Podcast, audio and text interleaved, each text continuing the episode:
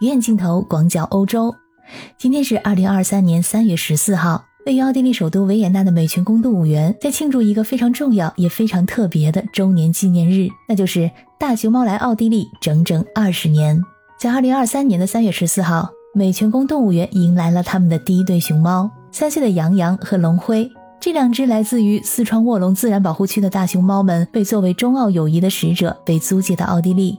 奥地利人还专门印制了带着他们形象的珍藏版邮票作为纪念封。龙辉在二零一六年因为胆管癌而去世。二零一九年四月，另外一只雄性熊猫圆圆来到了维也纳。这半个世纪以来，熊猫外交成为了中国外交的一种独特方式。这些圆滚滚的天使们可不是简单的萌物，而是肩负着外交使命，是第二大使，是友谊的象征。为了更好的保护大熊猫，中国规定可以将一对健康、有繁殖能力的大熊猫送到其他国家进行为期十年的合作研究。接收熊猫的国家需要每年向中国支付一百万美元的租金，此外还要为熊猫建造符合它们生存环境的住所，提供价格不菲的食物，还有日常照料。如果说熊猫在海外生产了熊猫宝宝，而新出生的熊猫宝宝的所有权也归中国所有。整理族谱可是奥地利人的特长，在美泉宫动物园的官网上，整个熊猫家族的族谱给你整的是清清楚楚、明明白白，而且每只熊猫的出生日期、性格特点也附在旁边，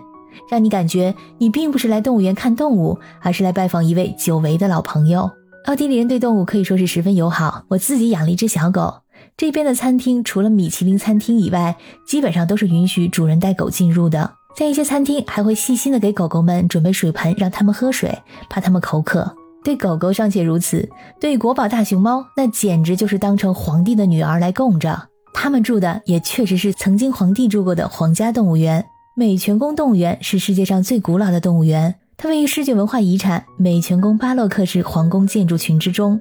也是仅存的巴洛克动物园，至今有二百五十多年的历史。每年有超过二百万的游客会到这里观看熊猫等动物。大熊猫可是这个动物园的金字招牌。美泉宫动物园在熊猫馆之前为它们竖起了专属的立碑，并用中文和拼音标示出它们的名字。曾经是大象场地的地方，现在成为一个现代化的熊猫馆，有一百三十五平方米。还配有一个结构良好的室外区域，有一千零一十五平方米。除了提供合理的饮食、最好的医疗护理，还有热情的饲养团队之外，还为熊猫们设计了合适的场所。因为如果有机会，熊猫会表现出一些行为，比如说靠着树干进食，在离地几米高的木质平台上睡觉，攀爬树木和土丘，或者在池塘里乘凉。为了确保熊猫在炎热的夏季也能够保持舒适，还安装了空调和雾化设备。在给熊猫们拍摄的照片中，它们永远都是干净整洁、圆润可爱、憨态可掬。熊猫宝宝们活泼可爱，或者是躺在妈妈的怀里撒娇，或者是吊在树上像个猴子一样顽皮，能感觉到它们确实是在一个充满爱意的环境中长大。所以最近我看到在美国的大熊猫丫丫浑身脏污的照片，感到非常惊讶，希望它能够得到更加妥善的照顾。让我们来看看奥地利人整理的族谱，在 C 位的明星肯定是洋洋。网站上写道，他特别好奇而专注，有一个窄窄的鼻子，还有圆圆的像米老鼠一样的耳朵。洋洋目前的新伴侣叫做圆圆，他温柔而又聪明。而在一六年去世的龙辉，奥地利人非常的怀念他，说他是一只非常安静的熊猫。杨洋也非常争气啊，他和龙辉一口气生了五个孩子，其中还包括一对特别可爱的龙凤胎，创下了欧洲圈养大熊猫自然交配生产的记录。要不是龙辉在一六年的时候因病去世，估计这对恩爱夫妻还能继续生。二零零七年的八月，第一个熊猫宝宝出生了，它叫做福龙，意思是快乐的龙，是欧洲第一个自然受孕的雄性熊猫宝宝。它的照片传遍了世界各地。在它两岁后，回到了中国，目前在成都。在二零一零年和二零一三年，另外两只熊猫幼崽也诞生了，它们分别是福虎，意思是快乐的老虎，还有福豹，快乐的豹子。同样也是两岁之后回到了中国。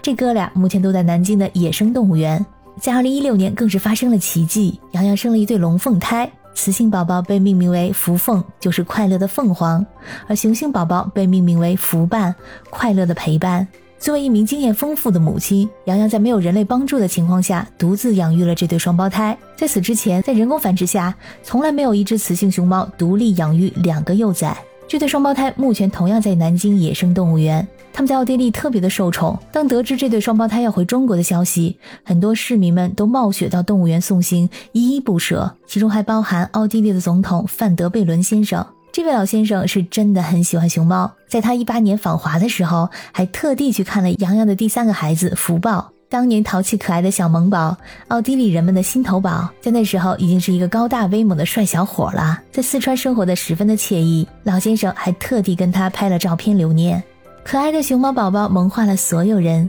在那段时间，整个奥地利还有周边国家都为熊猫而疯狂。喜得双胞胎的那一次，那简直是举国欢腾，报纸的各大版面。大街小巷的海报上都是萌萌的福凤还有福斑的照片。我当时在邻国，也就是斯洛伐克出差的时候，都能看到铺天盖地的海报。海报上有非常骄傲的语气宣称：“我们有熊猫。”那种骄傲的感觉真的是扑面而来。看到最近报道的在美国的大熊猫乐乐离世，让我回忆起2016年龙辉离世时候的场景。龙辉是在二零一六年的十二月突发疾病去世，在当时引起了非常大的轰动，因为当年是电影《功夫熊猫》第三部刚刚上映，正是全民熊猫狂潮的时候，小孩子们每个周末都缠着父母要去动物园看熊猫。而龙辉的腹部发现癌肿瘤，突然离世的消息，引发了奥地利人巨大的震惊和悲痛。中国也特别安慰了美泉宫动物园的工作人员们。奥地利兽医大学的专家首次对大熊猫进行了尸检。等中国来的专家到达之后，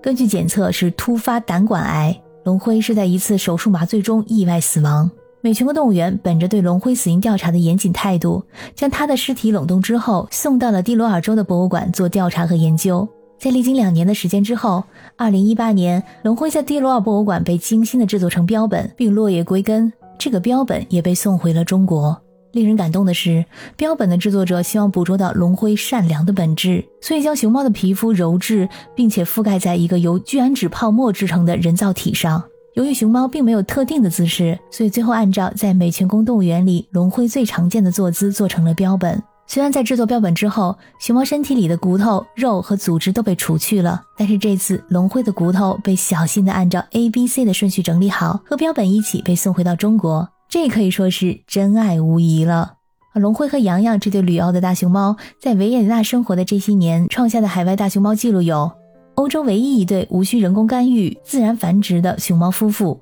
欧洲第一对通过自然交配生产龙凤胎的熊猫夫妇；在世界范围内首次，也是唯一一次由圈养大熊猫母兽抚育成活的龙凤胎；同样也是在欧洲繁育熊猫数量最多的熊猫夫妇，在旅居维也纳的十五年里，连续生下了五只熊猫宝宝。